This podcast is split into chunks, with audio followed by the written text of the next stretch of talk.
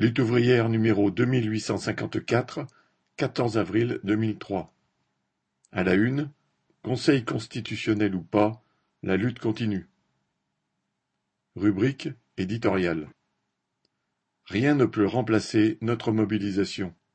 Avec l'adoption de la loi, Macron et Borne croyaient que le tour était joué et qu'il leur suffirait de quelques jours pour tourner la page. Ils en sont pour leurs frais parce que, de manifestation en manifestation, la mobilisation tient bon. On est maintenant rentré dans une guerre d'usure où le gouvernement parie sur la fatigue des combattants. Mais nous sommes des millions à penser que travailler deux ans de plus nous fatiguera bien plus que d'autres journées de manifestation. Quant à la colère, elle ne s'use pas, elle s'accumule. Tout ce que fait le gouvernement pour imposer les soixante-quatre ans sonne comme une provocation. Les mensonges sur les mille deux cents euros, l'adoption de la loi à la hussarde du 49.3 et maintenant la politique de la matraque de Darmanin et ses tentatives d'intimider les manifestants en multipliant les gardes à vue. Et puis il y a tous les jours de nouvelles raisons d'être en colère. Il suffit de passer à la pompe à essence ou de faire ses courses alimentaires. À la boulangerie, en grande surface, au marché, tous les prix flambent. Et demain, c'est la facture d'eau qui augmentera parce qu'il faudra payer la rapacité de Veolia, Suez et autres qui n'ont pas entretenu le réseau et pour tous ceux qui pillent et assèchent cette ressource commune et essentielle. Impossible d'oublier aussi que le grand patronat assure ses marges et ses dividendes en refusant le minimum du minimum, c'est-à-dire l'indexation des salaires sur les prix. Et comme il n'est pas question pour les politiciens et le gouvernement d'imposer quoi que ce soit au monde capitaliste, ils se contentent de pleurnicher sur les superprofits. C'est ce qu'ils font encore aujourd'hui avec un énième rapport prouvant que les capitalistes des autoroutes ont encaissé bien plus d'argent que prévu quand l'État a signé les concessions.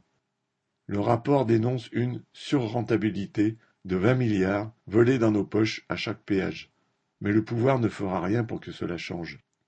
Au classement des grandes fortunes mondiales, la France fait un doublé. Elle est en haut du podium masculin et féminin avec Bernard Arnault et ses deux cents milliards de dollars, et Françoise Meyer-Bettencourt et ses quatre-vingts milliards de dollars. Mis à part ça, les caisses de l'État seraient vides, et vraiment, le gouvernement ne voit pas du tout où trouver l'argent pour financer écoles, hôpitaux ou retraites. Pour les retraites, le gouvernement répète du matin au soir qu'il défend le système par répartition. Mais de quelle répartition s'agit-il? D'une répartition entre les travailleurs actifs et inactifs, c'est-à-dire de la répartition des miettes que la grande bourgeoisie veut bien leur laisser, une fois ses profits prélevés. Alors ce n'est pas de la répartition, c'est de l'escroquerie. La seule vraie répartition, ce serait de prendre sur les profits et les grandes fortunes pour assurer des salaires, des conditions de travail et des retraites dignes. Et cela, il faudra l'imposer par nos luttes collectives. Il n'y a pas de miracle à attendre du côté du Conseil constitutionnel. Cette institution peut, en théorie, censurer tout ou partie de cette loi. Mais ses membres, de Fabius à Juppé, ont un CV long comme le bras en matière d'attaque anti-ouvrière. Six de ces neuf membres ont même été nommés par Macron ou ses partisans, et s'ils sont dits sages, c'est qu'ils n'ont jamais rien fait de déplaisant aux yeux de la bourgeoisie qui domine toute la société.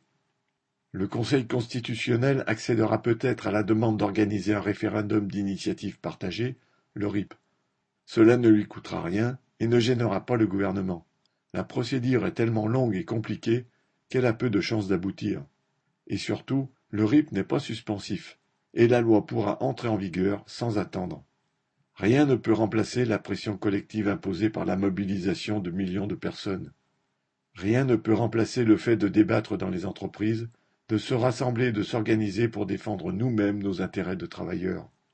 Le patronat et le gouvernement pu faire leurs lois avec la conviction que les travailleurs, divisés et résignés, ne parviendraient pas à réagir massivement. Un acquis du mouvement est d'avoir démontré que nous avons la force de riposter et de nous faire respecter. C'est d'avoir retrouvé la fierté de ceux qui luttent, quand bien même le combat est difficile. Chaque journée de mobilisation supplémentaire grandit et renforce notre camp. Chaque grève et chaque manifestation sont un pas en avant fait par des millions de travailleuses et de travailleurs. Alors soyons encore au rendez-vous, le plus nombreux possible, pour continuer la lutte. Nathalie Artaud. Bulletin d'entreprise du 11 avril 2023.